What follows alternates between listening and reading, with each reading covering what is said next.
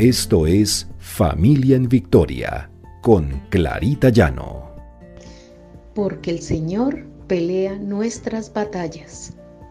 R12 Radio, más que radio, una voz que edifica tu vida. Buenos y bendecidos días, bendecida semana. Este es nuestro devocional Familia en Victoria, porque el Señor pelea nuestras batallas. Estamos en la serie Dios tiene el control de nuestras vidas, basados en la historia de José cuando fue llevado a Egipto. Pidamos sabiduría para administrar nuestros recursos. Lo necesitaremos. En la palabra del Señor, en Génesis del 47, del 13 al 26 encontramos, el hambre se hizo tan intensa que se acabó todo el alimento y la gente por toda la tierra de Egipto y de Canaán se morían de hambre.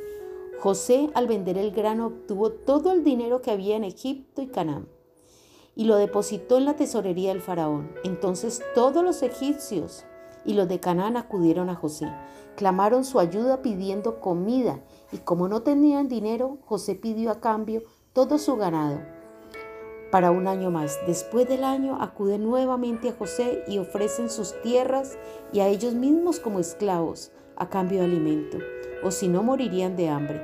Así que toda la tierra de Egipto pasó al ser del faraón. Las únicas tierras que no compró fueron la de los sacerdotes a las cuales se les proveía alimento. José después les da semilla a los esclavos para sembrar la tierra y solicita que le den una quinta parte de ganancia para el faraón.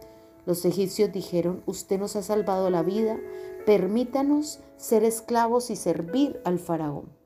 Recordemos cuando José interpreta el sueño del faraón y le dice que debía nombrar un inspector sobre el terreno para tomar una quinta parte de la cosecha de Egipto durante los siete años de abundancia y que debían recoger la provisión de esos buenos años y almacenar el trigo bajo la mano del faraón. Este alimento debía mantenerse para el país, que se utilizaría durante los siete años de hambre que vendrían sobre Egipto, por lo que el país no podría ser arruinado por el hambre. José era un hombre sabio, pero esa sabiduría venía de Dios. Él todo lo consultaba al Señor. Era un hombre entregado al Señor en oración.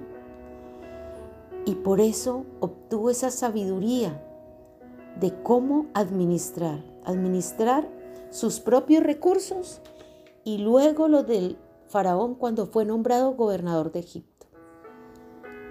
José salvó del hambre a una nación, a muchas eh, personas de la tierra, porque tenían ese alimento almacenado durante los siete años de hambruna.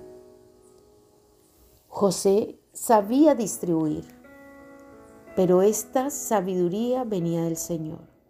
Pidámosle sabiduría nosotros al Señor para que esos recursos que Él pone en nuestras manos, porque no son nuestros, son del Señor, nosotros somos administradores, que esos recursos podamos administrarlos correctamente.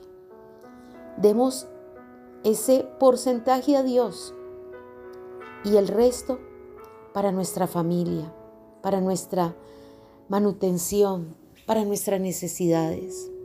Y cuando hablamos de necesidades es porque es lo necesario, no malgastar. El Señor nos pide que seamos prudentes. Y en esa prudencia debemos tener sabiduría.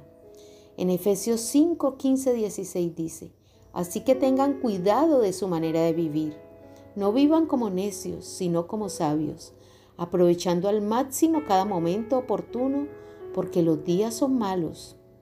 Vendrán días de escasez.